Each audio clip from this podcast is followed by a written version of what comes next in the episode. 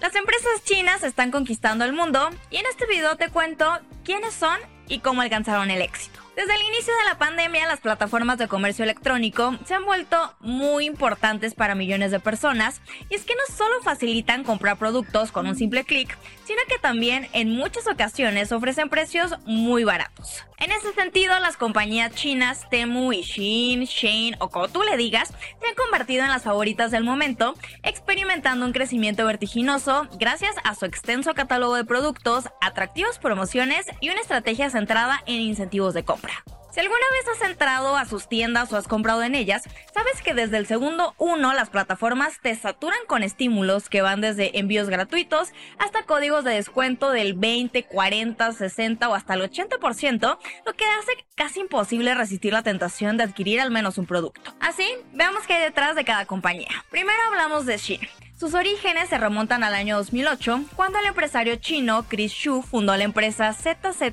Co con el propósito de comercializar vestidos de novia a precios competitivos fuera de China. En 2012, Xu optó por transformar la imagen y el nombre de su empresa, dando paso a Site. Bajo esta nueva denominación, la marca se enfocó en la venta de ropa de moda para mujeres a precios asequibles. Tres años después, debido al crecimiento de la compañía, se tomó la decisión estratégica de acortar el nombre con el objetivo de facilitar la búsqueda y así en 2015 nació el nombre que todos conocemos, Shein. Desde sus inicios, esta marca ha experimentado un éxito notable gracias a su modelo de negocio enfocado en la producción masiva de ropa, la rápida replicación de las últimas tendencias de moda y la oferta de productos a precios accesibles para los consumidores. Esta estrategia le permitió con el tiempo expandir su cartera de productos, incluyendo ya no solo prendas, sino también maquillaje, artículos para el hogar, artículos para el cuidado de la piel, papelería, etcétera, etcétera, etcétera. En ese contexto, algunas fuentes sostienen que la empresa asiática incorpora diariamente unos 2.000 nuevos artículos a su catálogo y esto no resulta tan difícil de creer, ya que cada vez que visitas su plataforma parece que nunca terminas de descubrir las novedades. En términos generales, la empresa se apoya en una eficiente red de proveedores en China, lo que le permite fabricar y enviar productos muy económicos en un breve plazo de semanas a casi todas las partes del mundo. En cuanto a su increíble crecimiento, un momento crucial para la empresa fue el lanzamiento de su aplicación móvil en el año 2016, lo cual obtuvo un éxito inmediato ya que le posibilitó llegar a un público más amplio y le facilitó la expansión de sus operaciones hacia nuevos mercados. Al respecto, en 2022, el gigante del comercio electrónico alcanzó la impresionante marca de 200 millones de descargas durante ese año, consolidándose como la más descargada en todo el mundo. Ahora bien, si hablamos de números, el año pasado Shein generó ingresos por 22 mil millones de dólares y tiene la ambiciosa meta de duplicar esta cifra para el 2025, llegando a los 58 mil millones, y si logra esto, superaría los ingresos de Inditex, dueña de marcas como Zara y H&M. En cuanto a la base de sus usuarios, el gigante asiático reportó tener alrededor de 75 millones de clientes a nivel global, marcando un aumento de más de 30 millones con respecto al cierre del año anterior. Y por último, en lo que respecta a su valoración, Shein experimentó un ascenso notable pasando de los 5 mil millones de dólares en 2019 a la impresionante cifra de 100 mil millones para el 2022. Así, el notable éxito de la empresa la ha llevado a prepararse para dar su siguiente paso, es decir, cotizar en Wall Street. Se prevé que este acontecimiento tenga lugar en el 2024 con una posible valoración, adivina de cuánto, nada más y nada menos que de 90 mil millones de dólares.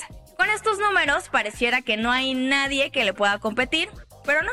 Aunque resulta increíble de creer, alguien le está pisando los talones a Shein. Me refiero también a la compañía china Temu. En general, este es un marketplace con más de 100 categorías de artículos a precios muy bajos. Esta empresa, cuyo nombre proviene de la expresión team up, o sea, unirse en equipo, fue creada en 2015 por el empresario chino Colin Huang, también fundador de Pinduoduo, una de las principales plataformas de comercio electrónico en el gigante asiático. Tienda online decidió aventurarse en el mercado estadounidense y su momento de verdadero esplendor ocurrió seis meses después cuando se anunció durante el Super Bowl. En dicho anuncio mostraba una mujer llenando su carrito virtual con muchos productos a precios sorprendentes y su eslogan fue compra como multimillonario. Desde entonces y hasta la fecha, la empresa ha vivido un rotundo éxito. Tras apenas nueve meses de su lanzamiento en Estados Unidos, registró más de 50 millones de descargas a nivel global. Para que te des una idea de lo increíble que es esto, a Shane le tomó tres años alcanzar esta cifra. En cuanto a temas de dinero, en mayo de este año, las ventas de la plataforma en nuestro país vecino superaron por primera vez a Shein, y no crees que por poquito, ¿eh? Según Bloomberg, Temu superó a Shein por un 20%. Así, a pesar de lo anterior, también debes saber que sus ganancias están en números rojos. Verás, en este 2023 la plataforma ha tenido ventas globales que alcanzan los 13 mil millones de dólares, por cierto el doble de lo que predijeron en enero, pero sus pérdidas operativas están en más de 3 mil millones y quizá te preguntes, ¿cómo puede ser que la empresa sea un éxito y esté perdiendo dinero al mismo tiempo? La respuesta es sencilla y son sus bajísimos costos. Por ejemplo, en Temu puedes hallar robots aspiradores o sets de pintura de acuarela con descuentos de hasta un 70% en comparación con productos similares en Amazon. Así, aunque este enfoque es una excelente noticia para los clientes, eh, también está generando un impacto negativo en los márgenes de ganancia de la empresa, pero ojo, que todo tiene una razón de ser. Se cree que la intención de Temu es adueñarse del mercado electrónico a cualquier costo, aunque esto signifique pérdidas, y al parecer lo está consiguiendo. Asimismo, la compañía se enorgullece de proporcionar envíos gratuitos sin la obligación de un gasto mínimo, una iniciativa que también ha sido muy popular entre los consumidores. Temu, nuevamente en su intención de adueñarse del mercado electrónico, está aprovechando lo que se conoce como la laguna de los mínimos, que en términos sencillos es un límite de valor establecido por cada país que posibilita que algunas mercancías ingresen a su territorio sin incurrir en impuestos. Por ejemplo, en Estados Unidos, los paquetes importados con un valor inferior a 800 dólares están exentos de aranceles, así que lo que hace Temu es enviar paquetes con ese límite mínimo para ahorrarse costos. Como te imaginarás, el hecho de que Temu esté ganando terreno no ha sido bien recibido por Shein, por lo que prácticamente desde el inicio ambas empresas han estado inmersas en disputas legales. En diciembre del año pasado, Shin presentó una demanda contra Temu en Estados Unidos, alegando infracción de marcas y derechos de autor, así como prácticas comerciales engañosas. Luego en julio, Temu contraatacó con otra demanda hacia Shin, alegando que violaba las leyes antimonopolio al utilizar amenazas e intimidación para impedir que los fabricantes de ropa trabajaran con la empresa. Así, cuando una no acusa una cosa, la otra sale con otra, y la realidad es que en cierta parte tienen razón. Ambas tienen cola que les pise. Shein, por un lado, ha sido señalada por prácticas laborales dudosas, como largas jornadas, condiciones poco dignas y espacios de trabajo sin las mínimas medidas de seguridad.